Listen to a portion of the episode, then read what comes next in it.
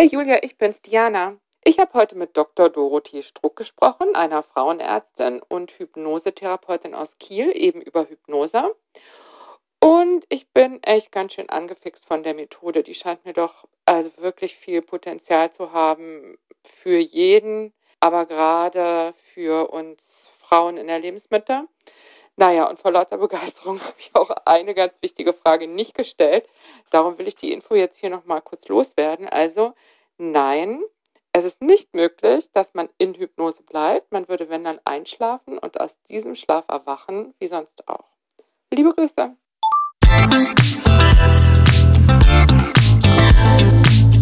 Willkommen zu einer neuen Folge von Meno an mich. Denn dieser Podcast ist für euch, liebe gereifte und interessierte Frauen dieses Landes. Jede Woche sprechen wir mit spannenden Frauen und empowern euch mit Wissen und Inspiration. Wir, das sind Diana Helfrich und Julia Schmidt-Jorzig aus der Brigitte Woman Redaktion.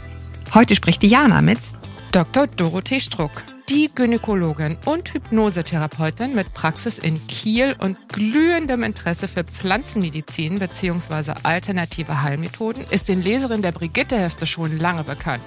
Eine Zeit lang hat sie in jedem Brigitte Woman Heft über die hormonelle Umstellung geschrieben, als erste Wechseljahreskolumnistin überhaupt. Herzlich willkommen, Frau Dr. Struck.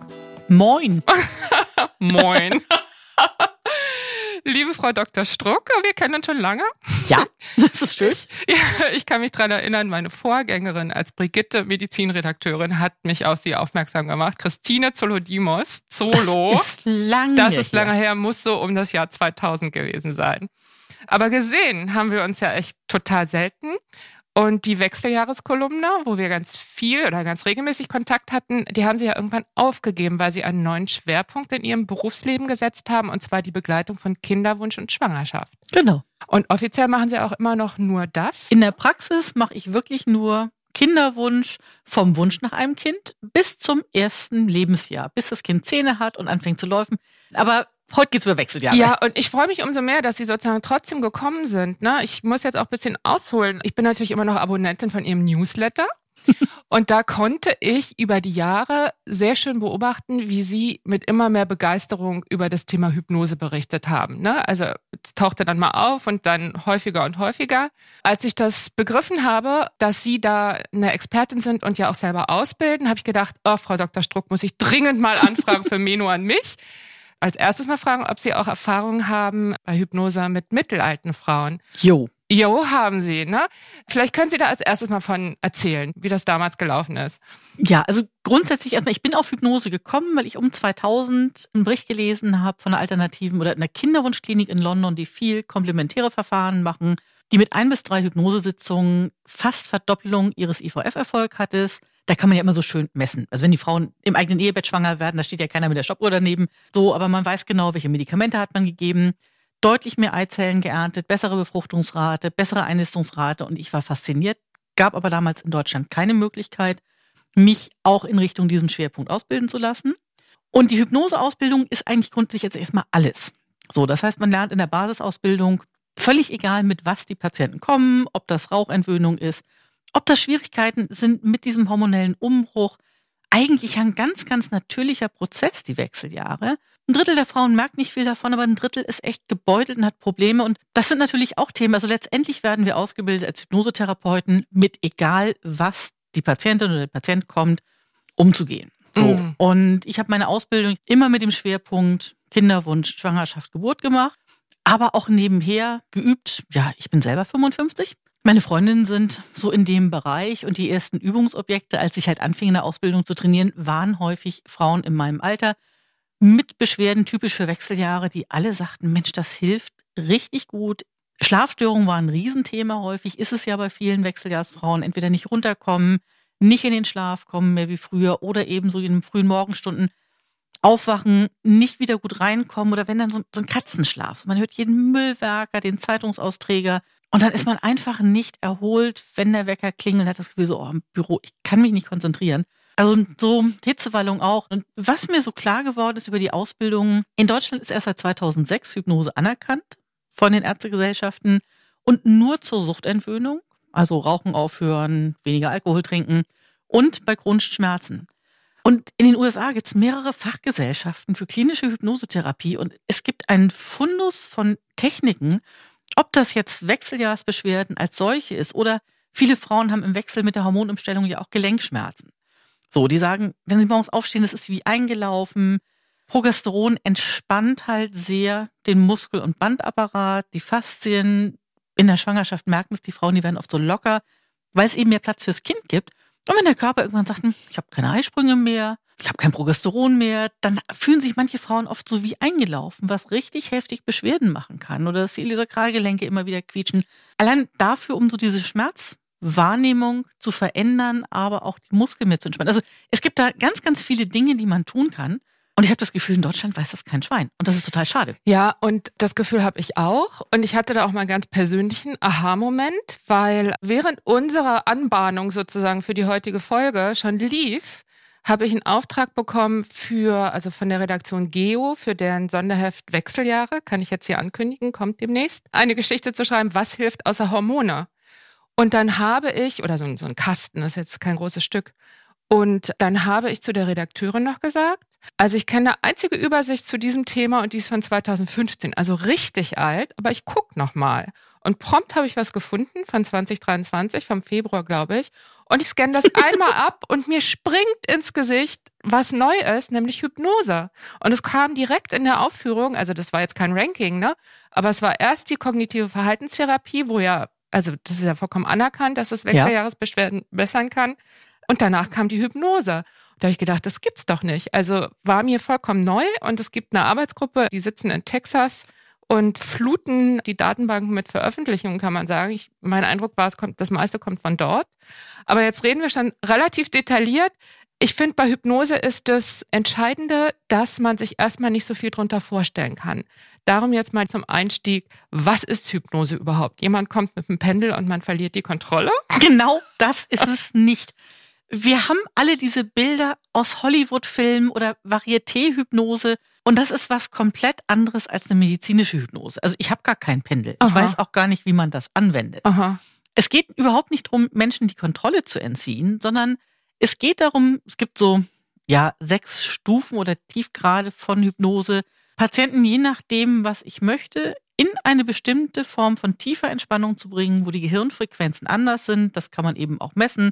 Alpha-Zustand, teilweise auch so ein Theta-Zustand, eine sehr tiefe Entspannung einzuleiten, ein Zustand, wo wir das kritische Tagesbewusstsein umgehen können. Unser Verstand, linke Gehirnhälfte, die bestimmte Sachen immer auseinander und sagt, so geht das nicht, so, oh Gott, Wechseljahre. Bewertet. Es ist schwierig, mhm. bewertet.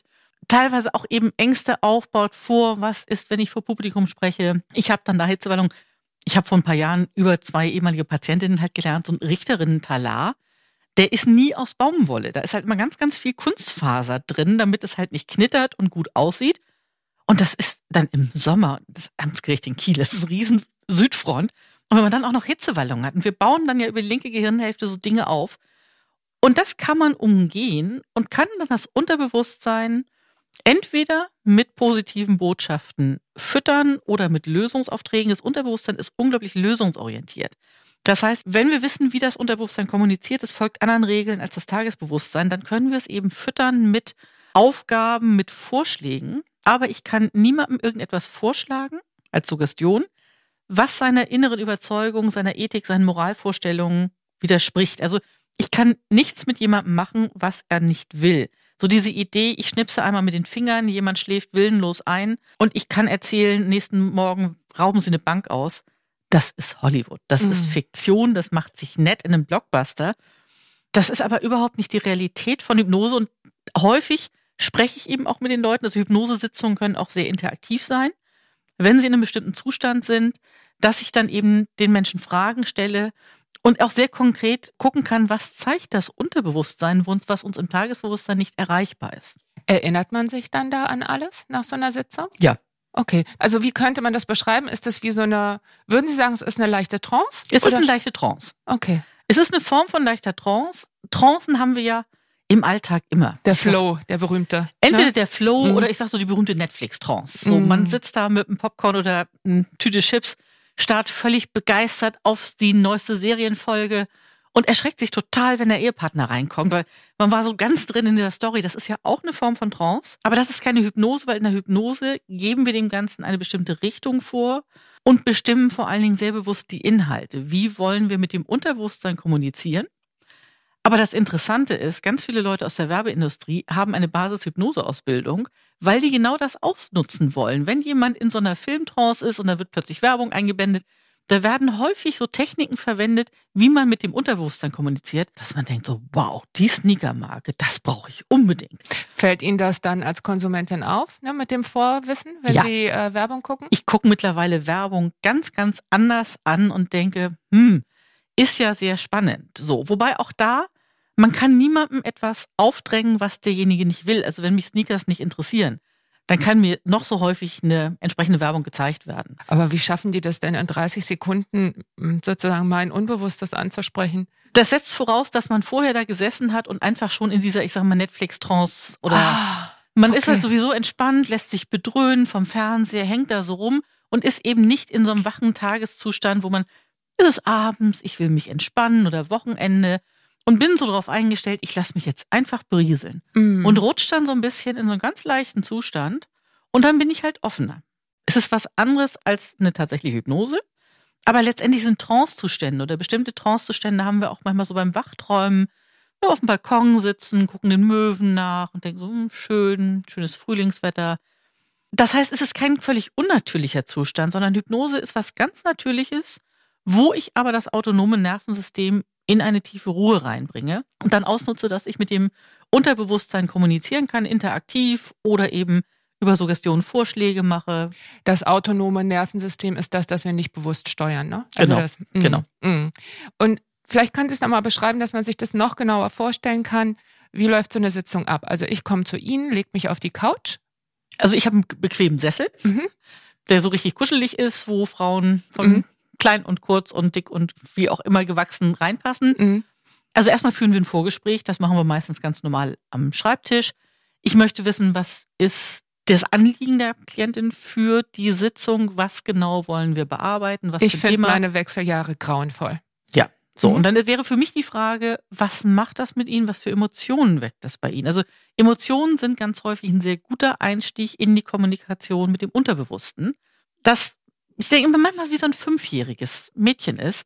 Das reagiert auf Emotionen, auf Sinneseindrücke, auf etwas, was wir sehen, was wir hören. Wenn Sie dem ganz rational sagen, ich möchte weniger Wechseljahrsbeschwerden haben, dann sagt das Unterbewusstsein, äh, oh, Schön für dich. Langweilig. Interessiert mich nicht.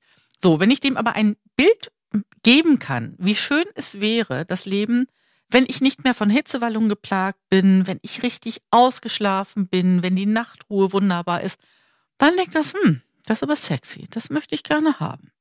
So, und darum geht es einfach, dem Unterbewusstsein zu sagen, hier, das ist das, wo wir hinwollen.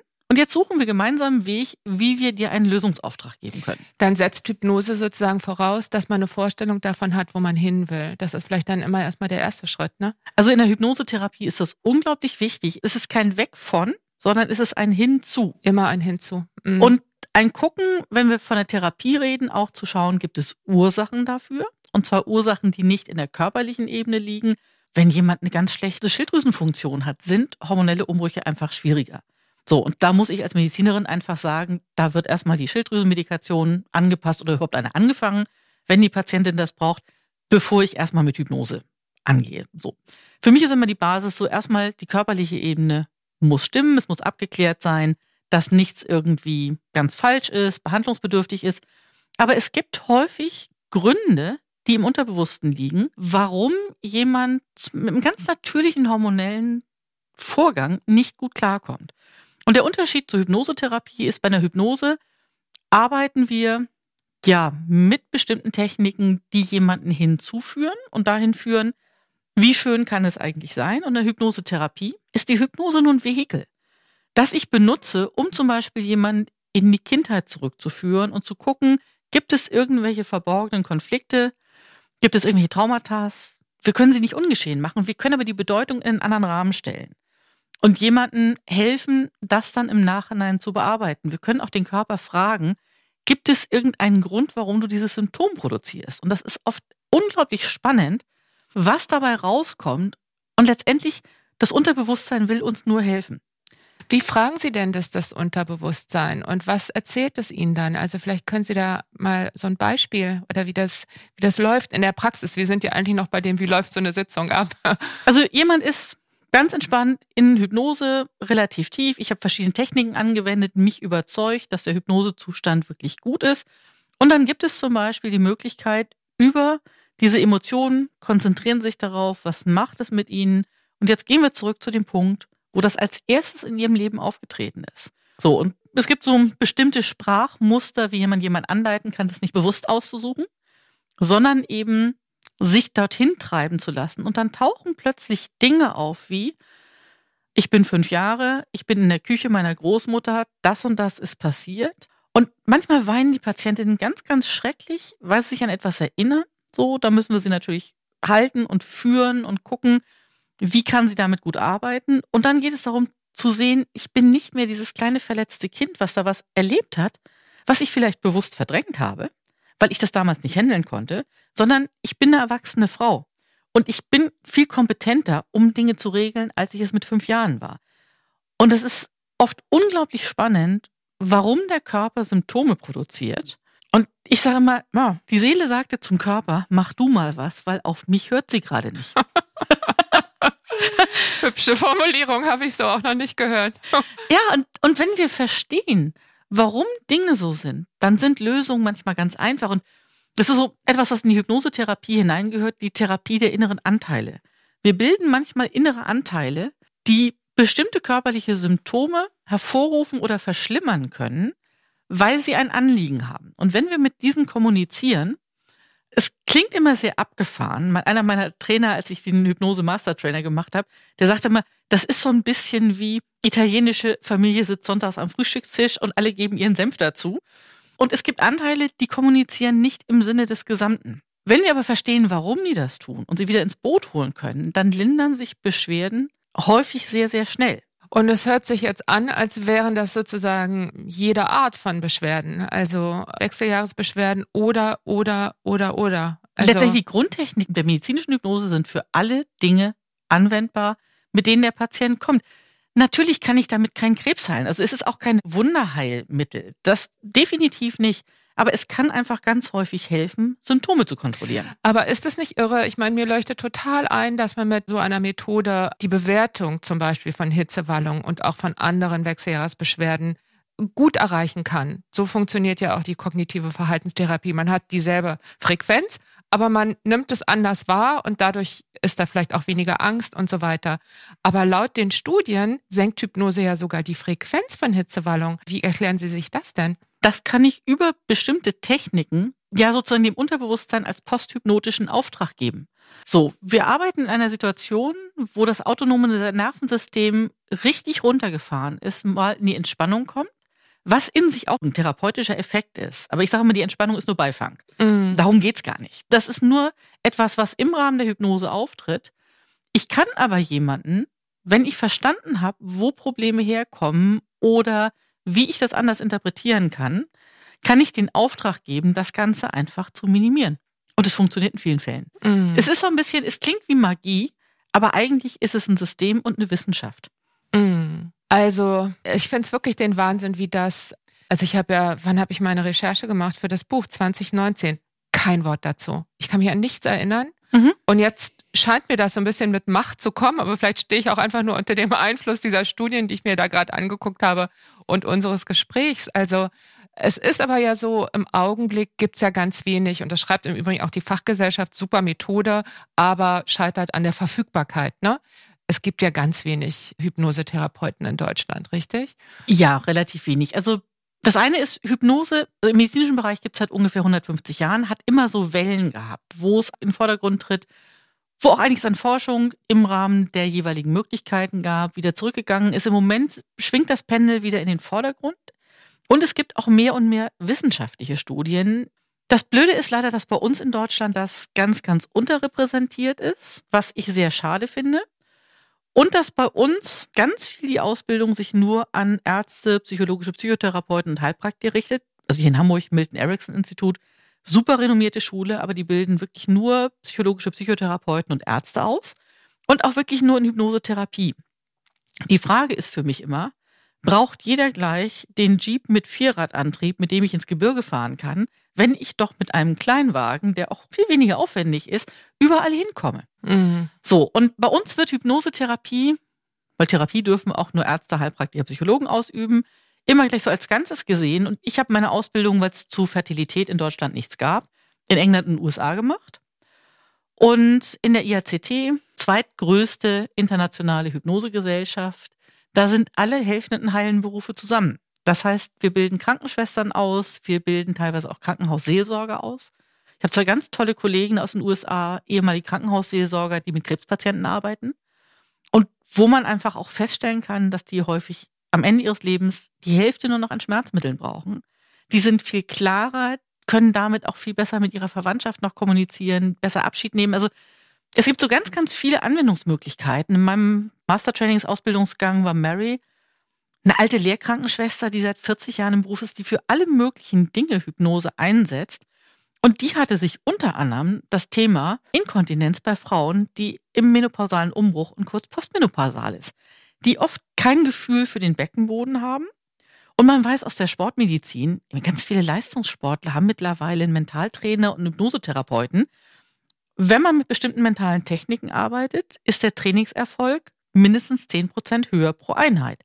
Warum das nicht für Beckenbodentraining nutzen? So, wir wissen, dass eine länger nicht behandelte Stressinkontinenz, die über ein Jahr besteht, zu 20 Prozent dann auch in eine Dranginkontinenz wird. Diese, ich sag mal, Türklingeninkontinenz. Mhm, das so. hatten wir in unserer Folge mit Franziska Liesner zum Nachhören. Also, das ist ein total wichtiges Thema, weil Inkontinenz beeinträchtigt Frauen so.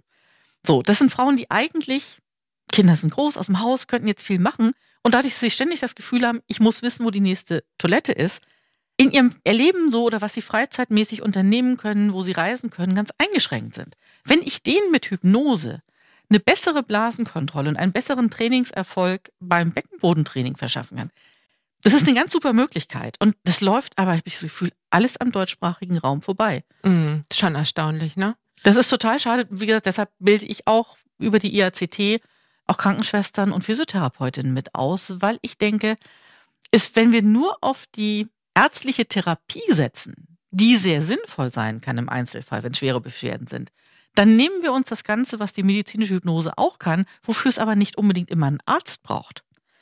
Und Arztzeit ist halt einfach, ja, teuer, es fehlen ganz viele im Gesundheitssystem, gut, Krankenschwestern fehlen auch, aber die Frage ist immer, muss man immer alles mit maximalem Aufwand machen oder kann man die Verfügbarkeit auch dadurch besser machen, dass man eben mit anderen medizinischen Berufen arbeitet? Dann ist dieser Mangel an Hypnose im deutschsprachigen Raum, war das auch der Grund, warum Sie eine Selbsthypnose auf Ihre Homepage gestellt haben? Also ich habe meinen eigenen Patienten in der Praxis, wenn die ein, zwei, drei Sitzungen hatten, mhm. den bringe ich irgendwann meistens Selbsthypnose bei. Und irgendwann habe ich gedacht, Mensch, das können wir mal als Online-Kurs machen. Eigentlich sind die Techniken einfach, das kann jede Frau in 90 Minuten lernen. Und dann fragten die ersten Patientinnen, kann da auch meine Mutter dran teilnehmen? Die hat so Wechseljahrsbeschwerden. Und gesagt, ist offen für alle. Ich habe in meinem Zoom-Raum Platz für 100 Frauen. Waren auch genau 100 Frauen angemeldet. Es ist letztendlich völlig egal, weil in der Selbsthypnose geht es um die Technik und um Dinge, die ich ja selber wählen kann, was ich als Inhalt wähle. Zum Beispiel als Auftrag an mein Unterbewusstes, besser mit hormonellen Umstellungen umzugehen. Das heißt, man überlegt sich vor der Selbsthypnose, was man für Suggestionen hat. Genau. Und dann ist es wie so eine geführte Meditation? Mm, nein. Die Frauen sollen lernen, sich selber in diesen Zustand zuverlässig hineinzuversetzen. Da einige dabei Schwierigkeiten haben, habe ich die aber beide nochmal eingesprochen. Es gibt eine kurze und eine lange Form. Je nachdem, ob ich etwas flacher oder etwas tiefer in die Selbsthypnose gehe, in die ganz tiefen Trancen komme ich nicht rein, wenn ich das selber mache. Aber das, wie gesagt, das muss auch gar nicht jedes Mal sein. Ich führe ja auch ein Vorgespräch mit der Patientin, die zur Einzeltherapie kommt und es geht immer darum, was möchten Sie mit dieser Sitzung erreichen. So, mein Kugelschreiber ist ein Zauberstab und Sie wählen sich jetzt ein Problem aus, was wir wegzaubern wollen. Und dann kommen halt ganz viele Frauen an, ja, aber Beispiel Wechseljahre, ich habe Hitzewallung, ich schlafe schlecht, ich möchte abnehmen und stopp. Also nicht alles auf Mal. Das Unterbewusstsein braucht eine Richtung. Also alles weg auf Mal. Es ist jetzt hier irgendwie nicht die gute Fee erscheint und wir haben alle Wünsche frei, sondern was ist die Objektive dieser Sitzung. Und genauso kann ich mir das aber auch überlegen, wenn ich Wechseljahrsbeschwerden habe, was stört mich am meisten? Und kann meinem Unterbewusstsein da, zum Beispiel über Affirmationen, da erzähle ich gleich was zu, den Auftrag geben, besser mit Hitzewallungen klarzukommen. Und erstaunlich ist, ich habe nach ein paar Wochen dann rumgeschrieben, E-Mail geschickt, ich hätte gerne ein Feedback von den Frauen. Nach diesem Selbsthypnosekurs, Selbsthypnosekurs der mhm. online lief. Und das Erste, was eintrudelte, war eine Frau, die sagte, boah, ich habe am Abend nach dem Kurs besser geschlafen, ich hatte keine Hitzewallungen, ich übe das jetzt regelmäßig zweimal täglich und ich habe fast keine Hitzewallung mehr nach nur einer Woche. Mhm. Wow. So, es haben sich andere Frauen gemeldet. Eine hat es als Möglichkeit genommen, um Geburtsschmerzen besser umgehen zu können. Drittes Kind hatte zwei Kinder auf normalem Weg gekriegt, aber fand die Wehen halt einfach ein bisschen biestig und sagte, es wäre ein Unterschied wie Tag und Nacht gewesen. Und es geht aber immer die Frage, was wir planen vorher, was nehmen wir in eine Sitzung mit rein?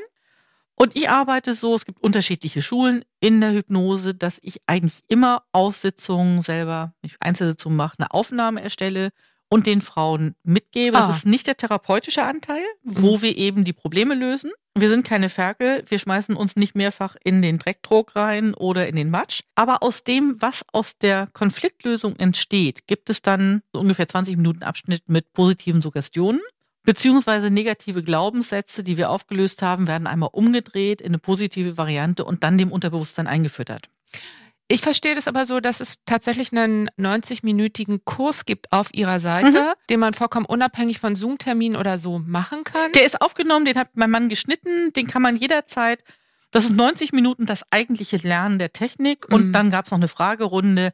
Da ist Myome und ich weiß nicht, was wir alles besprochen haben, weil es waren letztendlich ganz viele Frauen da drin, die gar nicht wegen Kinderwunsch ankamen, mhm. sondern die einfach das Anliegen hatten, Selbsthypnose zu lernen. Und es funktioniert meiner Erfahrung nach ganz, ganz klasse. Es ist so, wenn ich sage, Hypnosetherapie ist so der Vierradantrieb, riesengroße Wagen, mit dem man sonst wohin kommt.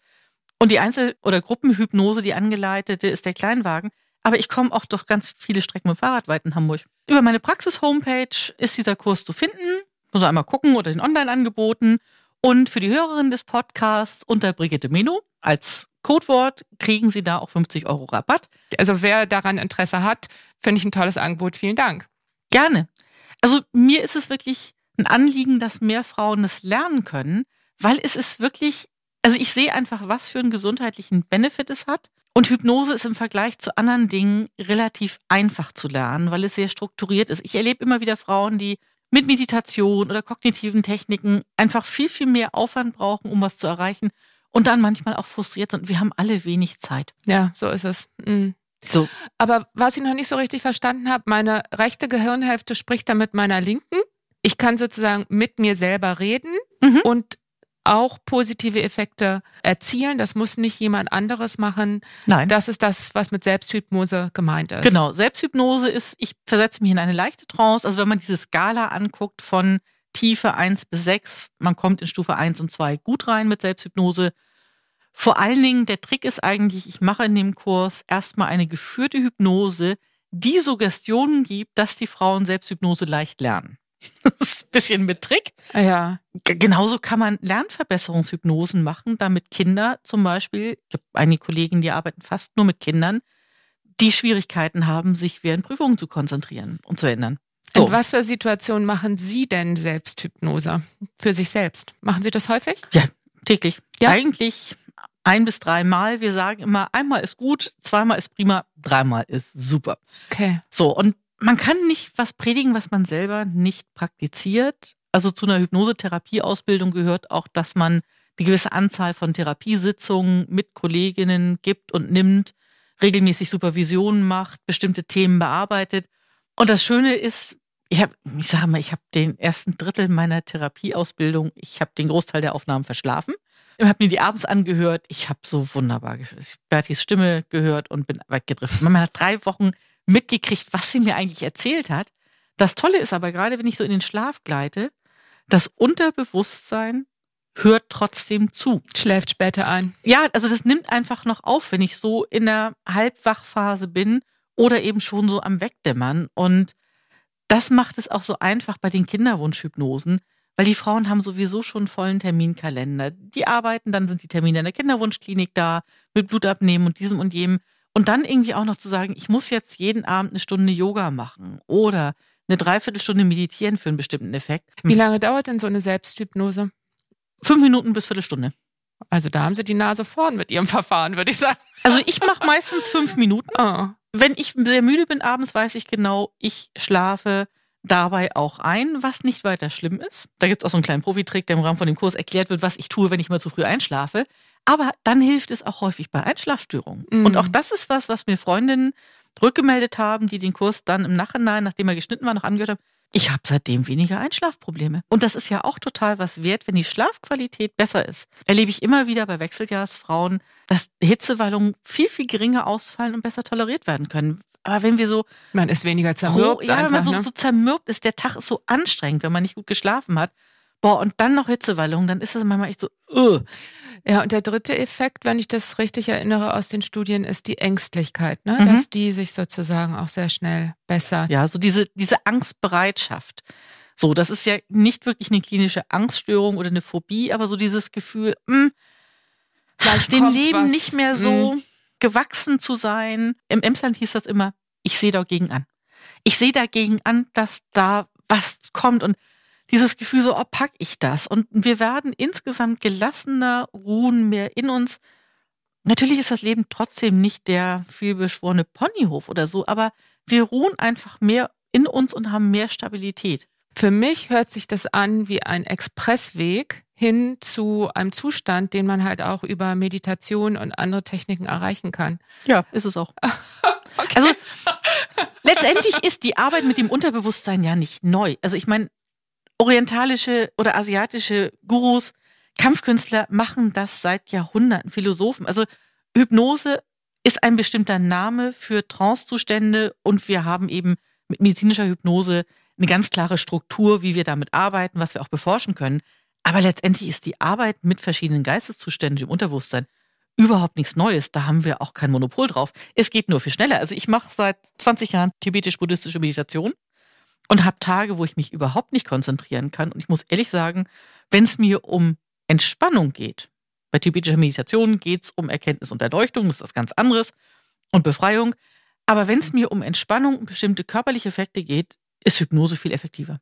Ja, das, das leuchtet mir total ein, so wie wir hier jetzt reden. Ich wollte Sie aber noch mal fragen, klappt denn das bei jedem? Also in den Studien fällt immer das Stichwort des Hypnotizability Levels. Hat mich amüsiert. Also grundsätzlich ist jeder Mensch in Hypnose zu bringen, weil es ein natürlicher Zustand ist, der uns angelegt ist. Aber manche Menschen gehen da deutlich leichter rein als andere. Also was zum Beispiel etwas ist, was es sehr schwer macht, sich darauf einzulassen, ist Menschen mit PTBS, posttraumatischem Belastungssyndrom. Auch die kann man in Hypnose bringen. Das kann sehr, sehr gut wirken, um nicht das Ganze zu heilen, aber Symptome zu lindern. Und dann gibt es noch so die zwei, drei Prozent, die super hypnotisierbar sind. Und gibt es dann auch bestimmte Leute ohne Vorgeschichte, die eben besonders schlecht zu hypnotisieren sind? Gibt es dann vermutlich ja auch.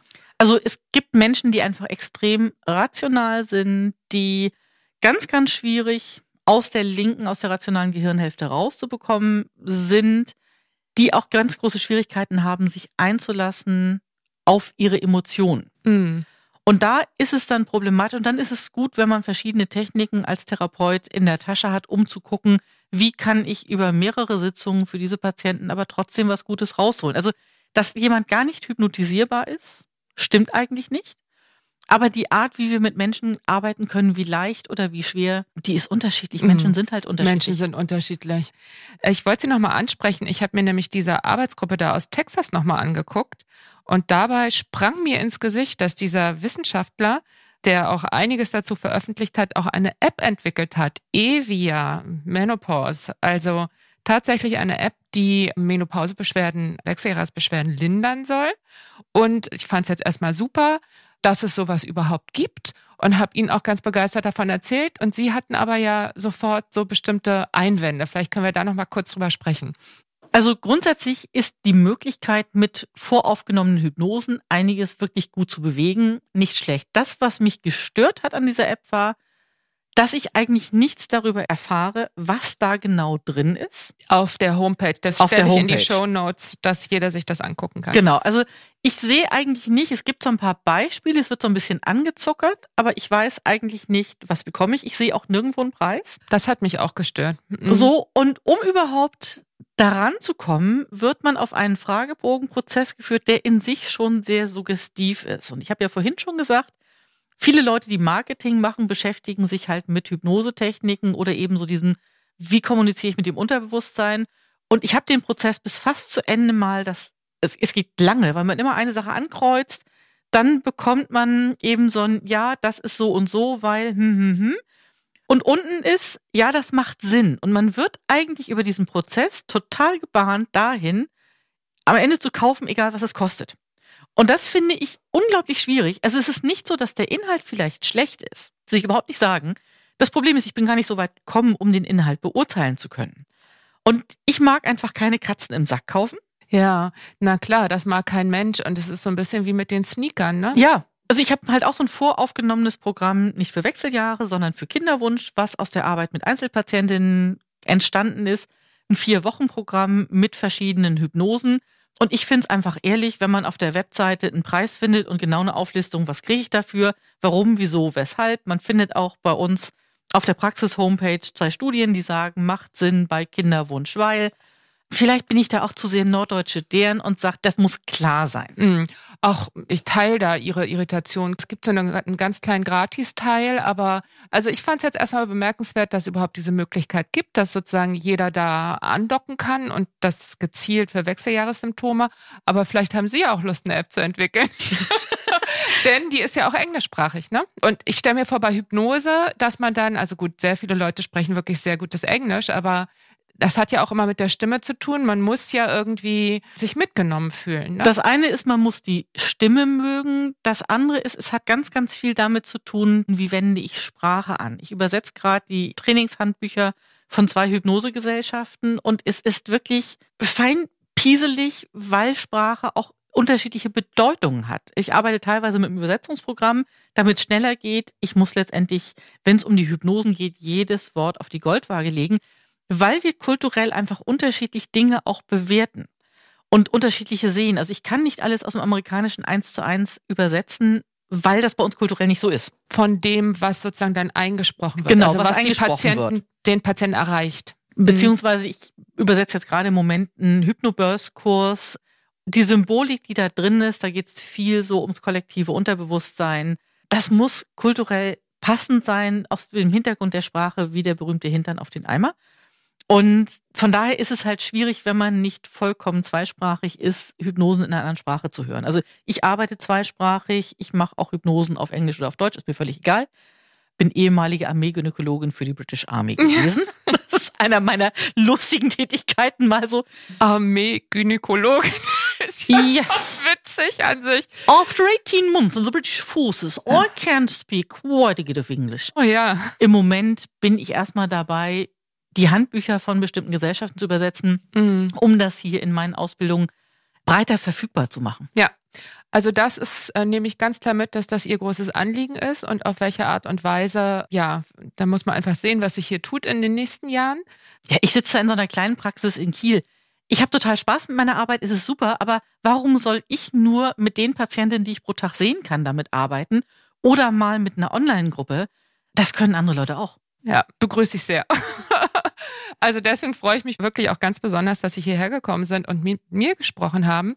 Und ich habe, also das vielleicht nochmal zum Abschluss, also die Wechseljahre sind ja mehr als jetzt nur der hormonelle Umbruch. Ne? Also Ja. das ist ja einfach eine, eine sehr besondere Zeit im Leben einer Frau oder kann es zumindest sein. Und nach allem, was ich jetzt gelesen habe und auch nach unserem Gespräch, bleibt in mir dieses Gefühl zurück, dass das unter Umständen auch noch ganz andere Dinge irgendwie erleichtert und bewegt. Also wenn Frauen ja sich neu erfinden als ältere Frau in einem neuen Beruf, in einer neuen Partnerschaft, wie auch immer.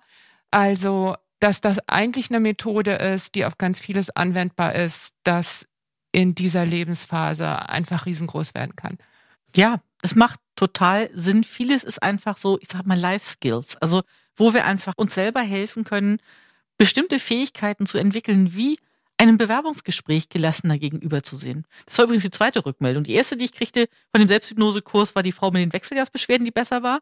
Und die nächste sagte, ich hatte ein Bewerbungsgespräch und ich war das erste Mal wirklich ruhig vorher und ich habe den Job gekriegt. Super. So, und das ist halt einfach auch etwas, weil Frauen dann ja oft aus der Familienphase rauskommen, nochmal sagen, Mensch, ich will jetzt beruflich bis zur Rente, es sind noch 15 Jahre oder wie auch immer, ich will jetzt nochmal was oder ich will nochmal neu was lernen, eine Fortbildung machen, weiterentwickeln. Auch da kann das uns helfen, Hypnosetechniken zu nutzen. Gibt es denn irgendetwas aus Ihrer wirklich langjährigen Erfahrung in der Arbeit mit Frauen, jeden Alters, aber speziell mit mittelalten Frauen auch, was Sie unseren Hörerinnen vielleicht noch zurufen möchten? Oder vielleicht auch aus der Arbeit mit der Hypnose? Dass die Dinge verändern sich, wie wir sie ansehen. Und es kommt in vielen Bereichen des Lebens, nicht nur Wechseljahre, darauf an, wie entscheiden wir uns, Dinge zu betrachten? Ob das jetzt Wechseljahre sind oder anderes. Und ich muss persönlich sagen, ich finde Wechseljahre cool. Ich habe eine einzige Hitzewallung bis jetzt gehabt. Also ich weiß, wie das ist. Es ist nicht angenehm. Und das war aber auch so ein, es kam mitten in einem Vortrag. Und ich habe einfach mich so daneben gestellt und das beobachtet, was passiert da gerade in meinem Körper, wie läuft das durch. Ups, das ist aber sehr intensiv. Und habe in dem Moment, und das ist sicherlich auch durch dieses Training in Hypnose, mich entschieden, das als eine Erfahrung zu werten, aber nicht als eine negative. Sondern einfach zu sehen, in welchem Kontext ist das entstanden. Ich war super gestresst. Es war eine Situation, wo ich eigentlich nicht sein wollte. Ich hatte Ja gesagt zu einem Vortrag mit einem Thema, was nicht mehr meins ist. Und habe festgestellt, okay, das sagt mir jetzt gerade was, aber ich bewerte das nicht. War die einzige Hitzewallung, die ich je hatte. Ich merke so, dass dieser Umbruch der Wechseljahre auch ganz, ganz viel Positives hat. Ja, mein Körper wird wartungsintensiver.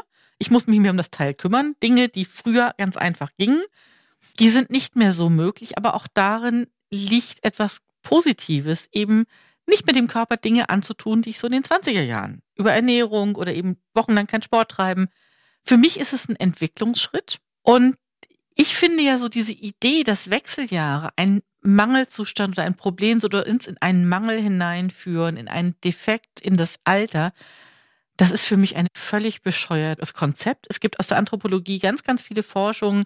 Großmutterhypothese ist so ein Ding, dass Wechseljahre letztendlich ein riesiges Geschenk ist, was die Natur uns gemacht hat. Und wenn wir sagen, wow, es ist anders als vorher, aber jetzt ist nochmal ein ganz neuer Abschnitt möglich und es ist wie eine weiße Leinwand, die ich neu bemalen kann. Ich habe die Wahl. Und das ist eben auch etwas, was ich aus der Hypnose so rausnehme. Ich habe eine Wahl, was ich meinem Geist eingebe, was ich meinem Unterbewusstsein fütter. Es ist mein Unterbewusstsein, es ist mein Geist, es ist meine rechte und meine linke Gehirnhälfte. Und daher steht es mir zu, damit zu tun, was mir beliebt. Und die Richtung vorzugeben. Das ist was, was nicht aus der Hypnose stammt, sondern aus dem Buddhismus. Der Körper ist ein schlechter Herrscher, aber ein guter Diener. Und letztendlich geht das auch über das Unterbewusstsein. So, wir können uns da in so eine Opferhaltung geben und sagen, oh, mir sind ganz viele Sachen passiert und ich habe ganz viel Hitzewallung und mm, ich kann da nicht viel gegen machen und Hormone nehmen will ich nicht. Oder ich kann sagen, okay, ich entscheide mich.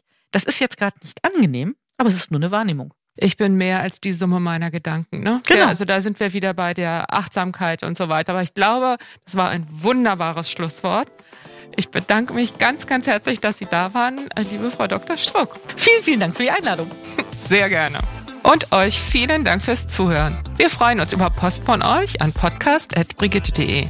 Schreibt uns, was euch berührt, entsetzt, freut und bewegt oder einfach so, um uns Feedback für den Podcast zu geben. Und wenn ihr uns eure Geschichte erzählen wollt, gerne eine Mail an podcast.brigitte.de. Wir freuen uns drauf. Und bitte bewertet uns auf den Plattformen, verteilt Sternchen und am besten schreibt was. Das hilft uns, dass wir weitermachen können mit Meno an mich. In diesem Sinne, viele Grüße aus der Mitte des Lebens. In der nächsten Folge ist Julia Schmidt-Jorzig wieder dran. Eure Diana Helfrich.